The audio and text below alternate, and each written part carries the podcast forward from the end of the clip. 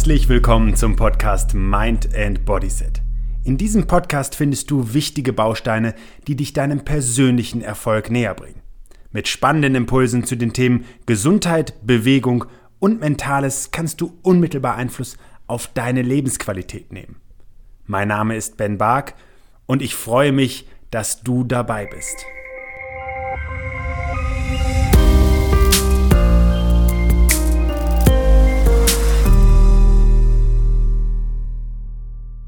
Neues Jahr, neues Glück.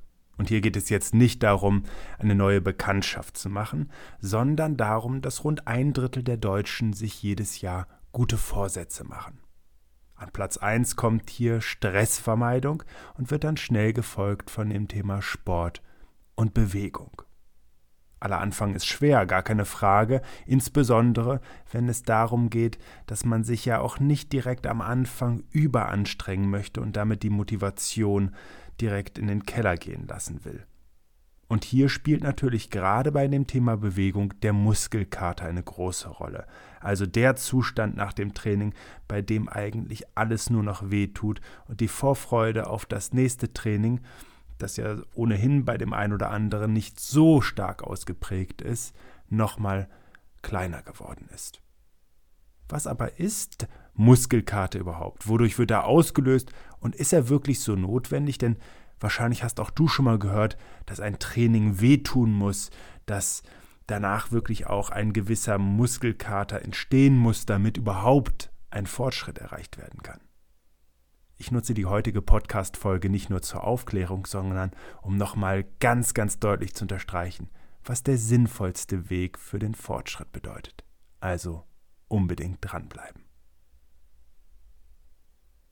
Zunächst möchte ich einmal ganz deutlich sagen, Muskelkater ist keinesfalls notwendig, um sich sportlich weiterzuentwickeln.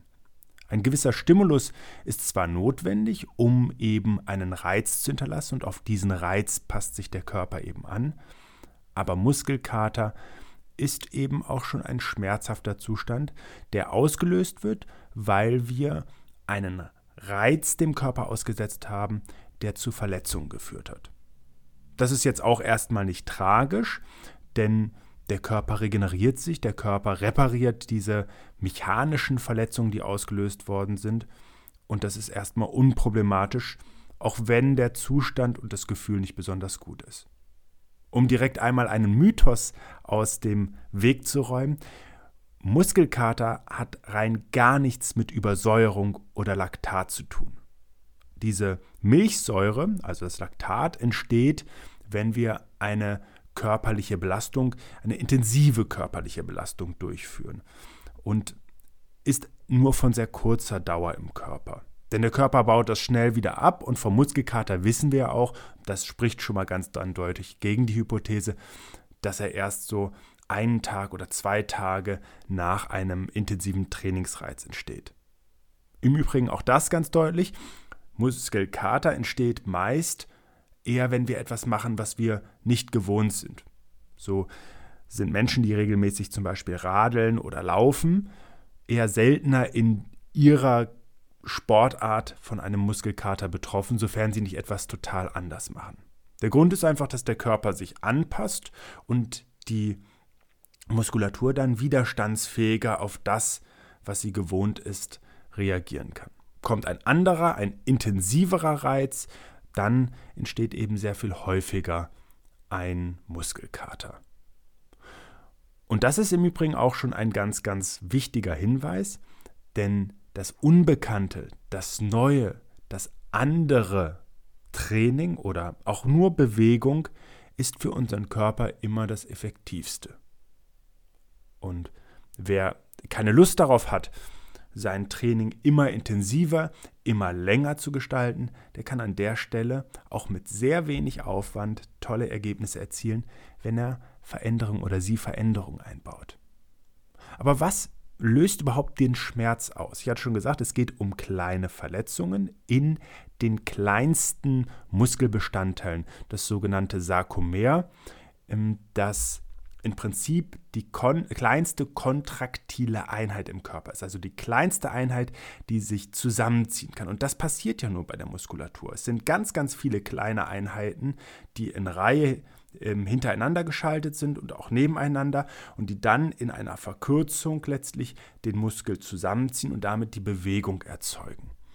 Wenn jetzt diese Sarkomere, diese kleinen kontraktilen Einheiten und die Muskulatur im Gesamten überlastet wird, dann entstehen winzige Verletzungen in dem Muskelgewebe, die letztlich ähm, über Entzündungsprozesse zu dem Schmerz des Muskelkaters führen. Also es dringt beispielsweise Gewebsflüssigkeit ein, es entstehen winzige kleine Schwellungen, es kommt zu kleinen Entzündungen, der Körper baut Proteine ab, die Immunzellen werden aktiviert, Flüssigkeit wird eingelagert, um eben zu reparieren. Und das bedeutet ganz einfach, dass der Muskel dann wehtut. Und nochmal, es ist keinesfalls erforderlich, dass ein Muskelkater für einen Trainingsfortschritt entsteht. Er ist aber eigentlich auch nicht weiter problematisch. Apropos Muskelkater, natürlich hat das nichts mit dem flauschigen Vierbeiner zu tun, sondern der Begriff kommt aus dem Griechischen. Katerein bedeutet so viel wie herabfließen und kommt daher, dass wir früher davon ausgingen, dass Krankheiten mit der Entstehung von Schleim und anderen unangenehmen Körperflüssigkeiten, die in uns fließen, verbunden war. Daraus leitet sich dann auch der Begriff Katar ab. Ich hoffe, ich spreche den richtig aus. Das ist ein auch in Süddeutschland noch gebräuchlicher Begriff, der für Erkältung steht. Muskelkater ist also eigentlich erstmal nichts anderes als eine Muskelerkältung.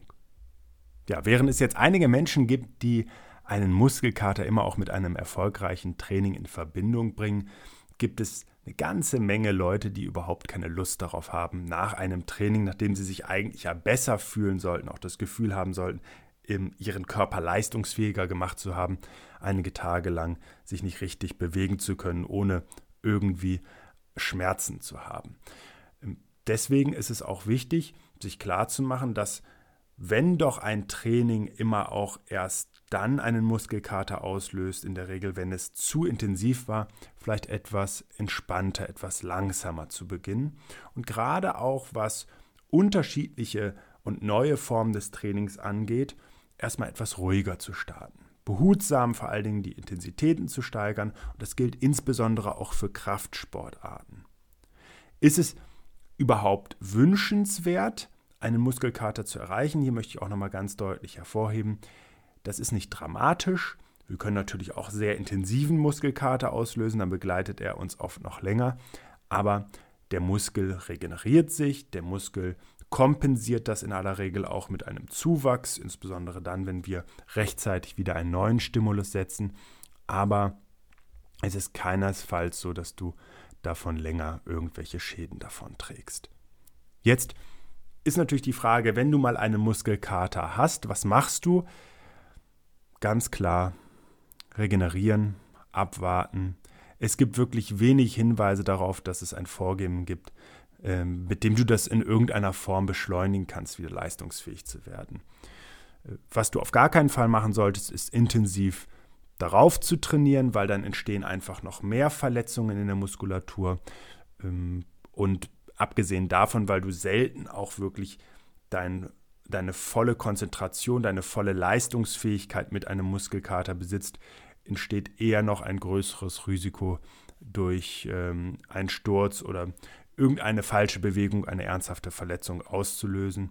Deswegen gilt es wirklich bei einem Muskelkater eher mal zu pausieren und sich zu regenerieren, bevor du wieder einsteigst. Was grundsätzlich gut funktionieren kann, aber auch einfach nur um den unangenehmen Zustand, also den Schmerz etwas zu lindern, ist eine leichte Form der Bewegung. Vielleicht auch eine sanfte Form der Massage, ganz eindeutig nicht punktuell in den ja ohnehin schon verletzten Muskel reingehen, sondern eher vielleicht mit einer Faszienrolle etwas zu arbeiten oder mit Wechselbädern zu arbeiten oder vielleicht auch etwas schwimmen zu gehen, weil da die Kompression des Wassers nochmal mit zusätzlich wirkt. Ob das die Regeneration beschleunigt, das gilt allerdings noch als weitestgehend umstritten. Ja, hast du dir für das neue Jahr auch gute Vorsätze gemacht? Gehörst du zu dem Drittel der Menschen? Dann stelle ich dir an dieser Stelle nochmal ganz klar die Frage, setzt du auch um? Bleibt es bei diesen vagen und doch aber sehr schönen Ideen, weil ich eigentlich das Ritual guter Vorsätze schön finde? Ich würde sie eher als Ziele bezeichnen. Was ich eher ein bisschen quatschig finde, ist, auf das neue Jahr damit zu warten, sondern immer wieder in der Reflexion wahrzunehmen, ob sich etwas sinnvoll weiterentwickeln lässt, ob du für dich ein anderes Gefühl gewinnen möchtest, also in einen inneren Dialog zu gehen und dann ganz klar einen Handlungsplan zu erstellen, bei dem du möglichst schnell mit deiner Umsetzung auch beginnen kannst. Da kann ich nur sagen, wenn du diesen Zustand kennst, gutes Ziel gefunden, Lust drauf gehabt, irgendwie hat es nicht so richtig hingehauen, dann guck dir mal das Rendezvous mit dem Schweinehund an. Ich verlinke das hier auch noch einmal unten in den Show Notes. Da hast du eine gute Chance, deinen Schweinehund zu einem starken Partner zu machen. Denn ganz ehrlich, wir alle haben doch Ziele, Wünsche und Träume. Die Frage ist einfach, möchtest du auch ankommen oder möchtest du einfach nur sie gedacht haben? Und ich finde, wenn ein Ziel gefunden ist, auf das du Lust hast, dann werden sich ganz, ganz viele Dinge verändern. Und ehrlich gesagt, wir haben doch genug Themen im Alltag, die uns auch einiges abverlangen, auch Stress auslösen. Die eigenen Wünsche und Träume zu erreichen, das ist doch ein Heimspiel, da geht es doch um dich.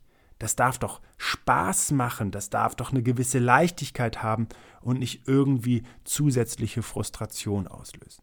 Wenn du also Lust hast, dich selber weiterzuentwickeln und ganz positiv an deinen Gesundheitszielen zu arbeiten, dabei Spaß zu haben, dabei zu erleben, dieses unsterblich schöne Gefühl des Erfolgs auch zu gewinnen und zu verinnerlichen, dann schau dir das Produkt unbedingt einmal an.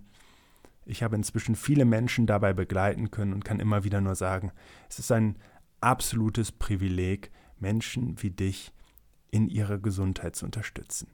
In diesem Sinne, viel Spaß bei deinen Zielen, viel Spaß bei deinen nächsten körperlichen Belastungen, die durchaus etwas anstrengend sein dürfen, aber keinesfalls am Ende zu einem Muskelkater und damit verbundenen Schmerzen führen müssen, um effektiv zu sein. In diesem Sinne, alles Gute und bis zum nächsten Mal. Schön, dass du dir für meine Podcast-Folge Zeit genommen hast. Um auch zukünftig auf dem Laufenden zu bleiben, empfehle ich dir, meinen Podcast direkt zu abonnieren. Außerdem freue ich mich über deinen Kommentar und eine Bewertung von dir. Ich wünsche dir eine bewegte Zeit. Bis zum nächsten Mal.